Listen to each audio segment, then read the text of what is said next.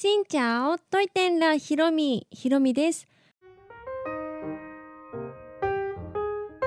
この番組は YouTuber ブロガーでありベトナム旅行研究家のひろみが日々の出来事やベトナム旅行にまつわるお話をしています。毎週月水金各種ポッドキャストとスタンド FM で配信をしています。最近ですね私の反省としましてはと 今日は反省の話から入るんですけどなんかねうまく計画通りに進まないことが多くって特に YouTube 関係。次の動画はいついつに出そうっていう目標が毎回ねだいたい火曜日に出そうとかなんかこの日の何時に出そうって目標を決めるんですけど結構予定より遅くなることが多くって。でワクチン打って副反応もあったしなんかこうアレルギー性鼻炎があってもう頭働かないしと思ってアレルギーのねお薬飲んだらその副反応でまたなんか翌日は何もできなくってとか そんな感じでだいぶスケジュールがずれ込んでおります。YouTube も予定より3日後とかにこうアップすることとか私の中の予定なのでねあれなんですがまあそんな感じの日々が続いているのでそろそろねこう梅雨も始まるからそれに追い風がん？向かい？違う追い風か追い風が来ないといいななんて思っています。はいというわけで今日はですね日本からベトナムに旅行をすることについての入国そして帰国についての情報をまとめようと思います。今年の3月になってベトナムの観光客受け入れ再開してからいろいろとね制度というか条件がね変わっていきました。最初はちょっと条件いろいろあったんですけど今ではね緩和されてってそういう条件がもうその都度都度変わっていっているのでまあ皆さんもね追いついていけていない部分があるかもしれないっていうのと毎回何か大きな変更起きると YouTube でお伝えはしているんですけどその YouTube のコメントとかあとそれとは別に SNS のメッセージ Twitter とか Instagram のメッセージで本当毎日のように今ベトナム入国でこれは必要なんですかとかこれはどうしてましたかとかいう質問がねかなり来ます。はい でなかなかこう追いついていない部分もあってこう時間があった時とかに返信しているところもあるんですけど結構皆さん混乱していることが多いのと今現在どうなってるのか日本からベトナムに入ってベトナムから日本に帰るその一連の流れをまとめてみようと思います。まあ、この現時点でのねベトナム旅行の仕方がわかるといったまとめです。まあ言うてもねこれがもしかしたら明日明後日に変わっていく可能性もなきにしはあらずなのでぜひまあこの YouTube を聞いてじゃあ来週来週だって 来週ベトナムに旅行に行こうって思った方もその日に、ね、その当日にもちゃんとあの調べてみてください。まずは日本からベトナムに入るのにはパスポートだけで大丈夫です。パスポートを見せて入るだけで OK です。オンラインの医療申告とかあと陰性証明書がいるという時代は終わりましてもうパスポートを見せるだけで OK もうこれコロナ前と変わらないですよねうんあとはまあコロナ前もそうだったんですけどビザをあの申請していない人 E ビザっていう30日間滞在できるビザとか3ヶ月ビザは今まだ発行してないと思うんですけどビザを取ってなく入る人日本はノービザ対象国なのでビザを取らずに15日間以内の滞在っていう人は帰り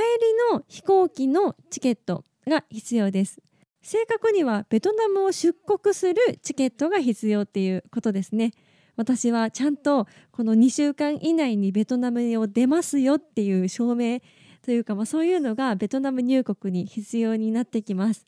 一応向こうのねイミグレーションで確認をされるんですけど、まあ、人によっては確認されな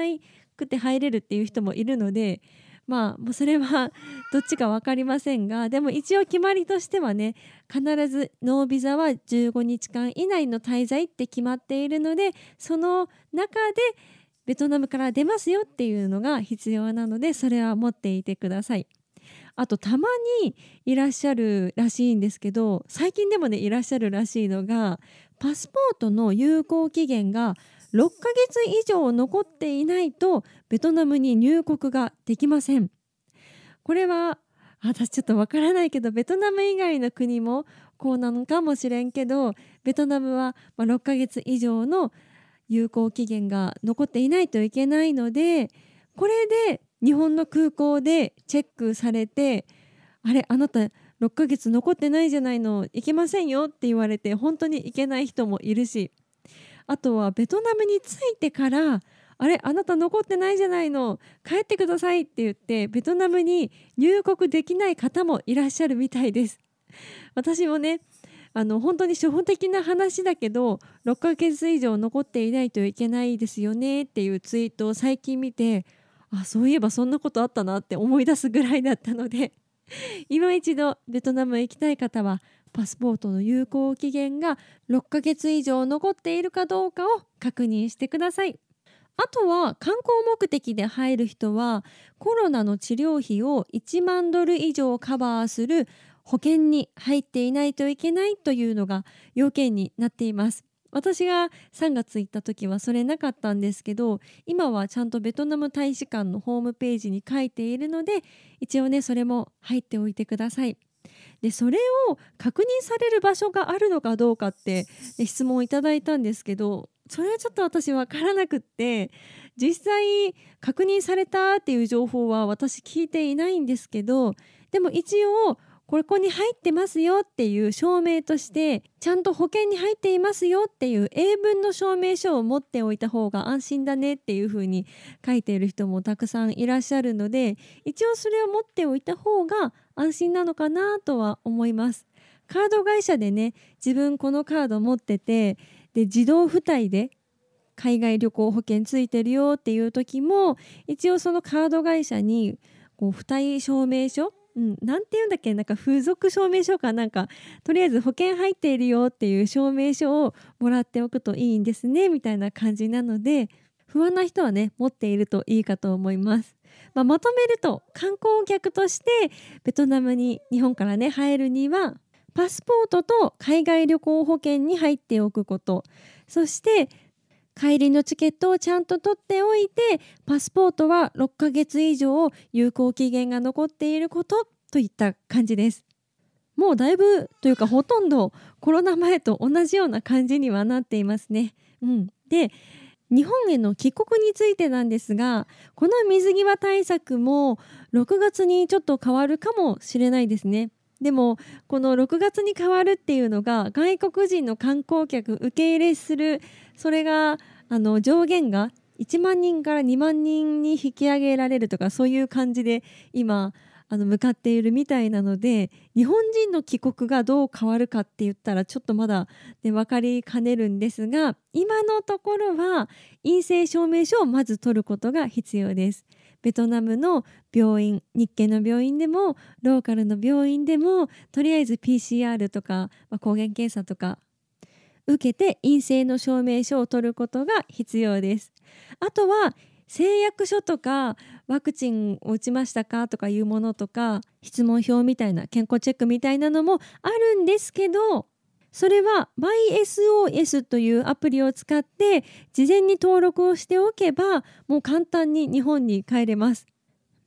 この MySOS のアプリを使う制度のことをファストトラックっていうんですけどファストトラックを使用すると、まあ、実質このファストトラックと陰性証明書を持っていれば OK といった感じです。で陰性証明書自体もねファストトラックのこうアプリ内にあの登録もするのでそれさえできていればもう携帯一つに全部ね情報を入れておけばすぐ手続きもできるといった感じなので現地でやらなければいけないこととしては PCR 検査を受けて陰性証明書をもらう。そして MySOS のアプリに質問票あの自分の健康が今どんな感じです？咳ないです？熱ないです？っていうのを書いて誓約書とかに OK みたいな感じでボタンポンってしてで陰性証明書もらったのをデータを貼り付けたりとか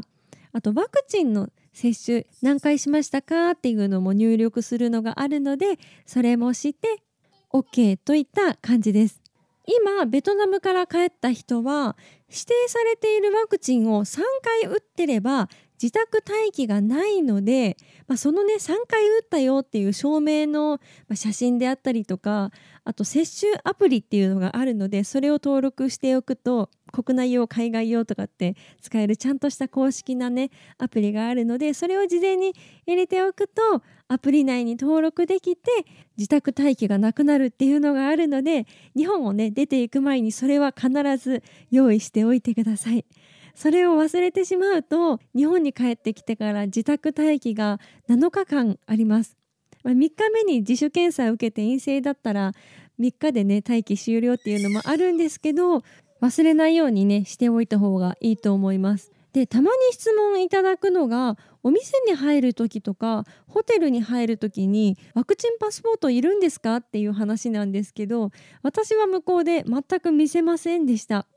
でも私が取ったホテルの注意事項のところにワクチンをちゃんと打っていないとここのホテルに泊まれませんって書いているところもあったので、まあ、言うてもそこでねワクチンのこう証明見せてくださいなんてことなかったんですけど一応そういうところもあるしちゃんとチェックされたっていうホテルもあるので、まあ、念のためにねワクチン1回でも2回でも打った人はアプリにね入れておいたら便利かなと思います。そんな感じで日本からベトナムへの入国出国についてをまとめてみました。最近は状況が変わるのがとっても早いんですがこれからねまた厳しくなるなんてことにならなければいいなと思います。で結構ねベトナムに旅行される方とかされる計画ある方ってたくさんいらっしゃるのでねその方たちがもう本当に行きやすく帰りやすく楽しめるような感じになってほしいなと思います。この配信は毎週月水金各種ポッドキャストとスタンド FM で配信をしています。日々の出来事やベトナム旅行についてまた皆さんからいただいたお便りについてもお答えをしています。